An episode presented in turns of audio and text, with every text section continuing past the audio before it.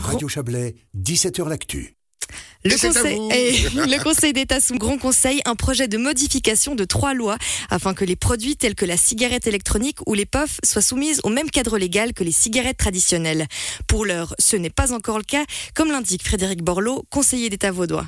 Effectivement, ce n'est pas le cas, c'est-à-dire que on peut assimiler euh, ces cigarettes électroniques, euh, ce qu'on appelle les puffs, euh, de, de, la même manière que la cigarette, mais c'est pas précisé dans la loi, donc c'est sujet à interprétation. Ce que l'on veut, c'est préciser le cadre légal de manière très claire, et puis en parallèle à ça, et dans le domaine qui me préoccupe, c'est aussi que, clarifier la situation au niveau des écoles toute, euh, toute euh, euh, fumée est interdite, je dirais, toute consommation de, de, produits qui est, tels que cigarettes et dérivés est interdite dans le cadre de l'école.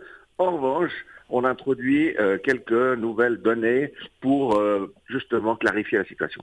Alors justement, vous parlez des écoles, des, mineurs, des jeunes. Ils ont accès en toute légalité à, ces produits nocifs. C'est un problème. Ça peut les pousser à, à devenir addicts?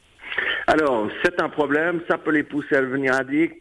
C'est-à-dire que nous euh, euh, voulons, en termes de, santé publique, euh, de manière claire, passer un message. Ces produits sont nocifs pour la santé. la consommation a explosé pour des raisons qui sont quand même assez difficiles à comprendre, je trouve. mais enfin voilà, c'est comme ça, on constate la situation. Et puis aussi dire que non seulement il ne faut pas les consommer, ils sont dangereux, mais que le trafic de ces produits est aussi euh, répréhensible. Ça veut dire qu'on peut sanctionner les gens qui, euh, euh, par exemple, notamment dans le cadre scolaire, eh revendraient ces, ces, petites cigarettes, etc., et feraient du trafic avec ça.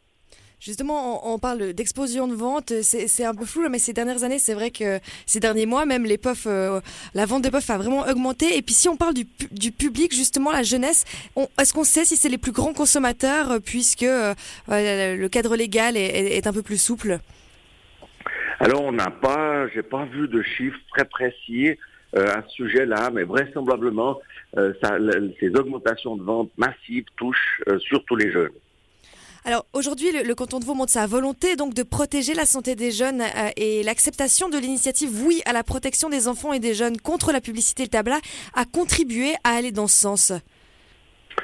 Alors, je dirais qu'on euh, avait déjà, si vous voulez, euh, d'un côté des, lois qui permettaient quand même d'interpréter assez clairement les choses pour dire que ce produit était en principe interdit, interdit pour les mineurs, interdit euh, dans les cadres scolaires. Et vraiment, ce qu'on a fait, c'est renforcer ce cadre. Euh, et puis, et puis euh, voilà, en voyant l'augmentation massive de, de, de, consommation.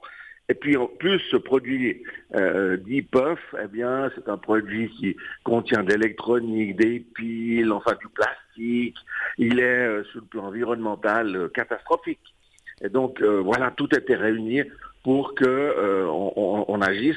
D'autres cantons l'ont fait, mais je rappelle que avant nous, ils ont renforcé le cadre légal. Mais je rappelle que chez nous, le cadre légal était quand même déjà à la base assez clair. Là, on, ce qu'on fait, c'est le renforcer.